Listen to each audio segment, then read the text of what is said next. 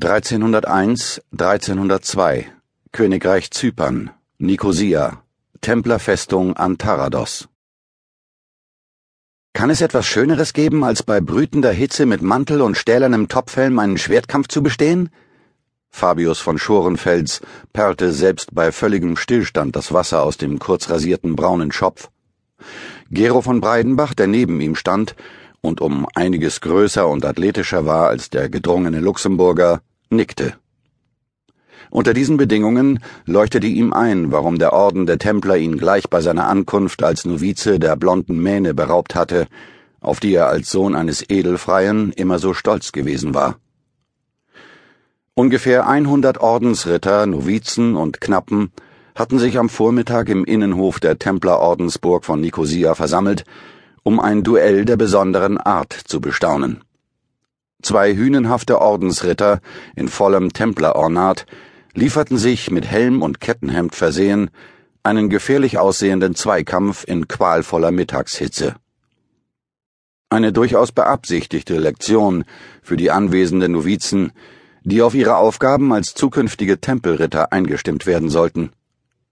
Dass ausnahmsweise sogar Ordensmeister Jacques de Molay anwesend war, gab der Sache ein besonderes Gewicht. Der grauhaarige Mann mit dem silbern schimmernden Bart, dessen hagere, vom vielen Fasten beinahe ausgemergelte Gestalt den meisten jungen Novizen als nicht gerade vorbildlich erschien, inspizierte beiläufig seine nächste Generation von Templerrittern. Dann wandte er seine Aufmerksamkeit wieder jenen Männern zu, die für die Ausbildung des Nachwuchses verantwortlich waren. Kommandeurleutnant Odo de Saint-Jacques, einer der beiden Kämpfer, war ein harter Knochen, der trotz seiner Kaltschnäuzigkeit den meisten Novizen inzwischen zum Vorbild gereichte, zumindest was seine Kampfkraft betraf. Er hatte sie in den vergangenen Wochen und Monaten mehrmals an ihre körperlichen Grenzen geführt, indem er sie in sengender Hitze mit einem Zentner Ausrüstung pro Mann bis zu zehn Stunden hatte zu Fuß marschieren lassen. In den wenigen Pausen ließ er sie immer wieder gegeneinander im Schwertkampf antreten, wobei die Ergebnisse nicht eben zu seiner Zufriedenheit ausgefallen waren.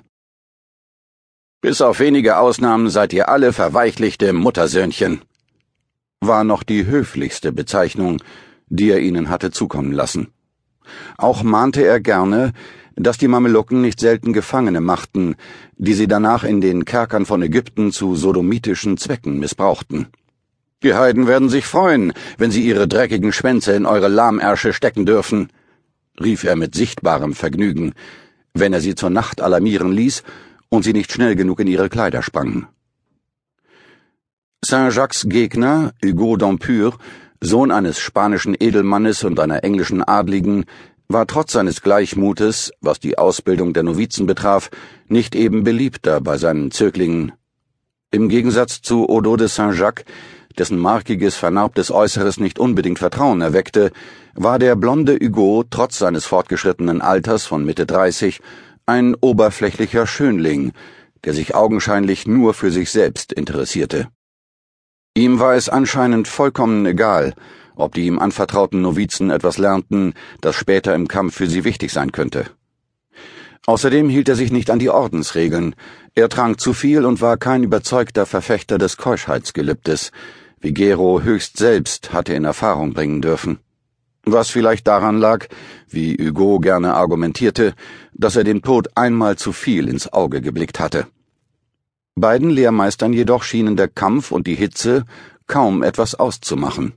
Nur ab und an, wenn die weißen Umhänge mit dem leuchtend roten Tatzenkreuz auf der Schulter zur Seite wehten, waren ihre Schweißflecke unter den Achseln zu sehen. Die eisernen Helme besaßen nur zwei Kuckschlitze, aber man konnte ahnen, wie es darunter kochte. Unaufhörlich rann den kampferfahrenen Rittern das Wasser an den muskulösen Hälsen herab, über die vor Anstrengung hervortretenden Adern, direkt in den Ausschnitt des Kettenhemdes. Wenigstens auf die Kettenhauben, die ein Templer im Kampf normalerweise noch unter dem Helm trug, hatten sie verzichtet. Während sie sich einen barbarischen Schlagabtausch mit echten Langschwertern lieferten, verfolgten die Zuschauer mit Anspannung jede ihrer Bewegungen. Was denkst du, Breidenbach? Wer kippt als erster zu Boden?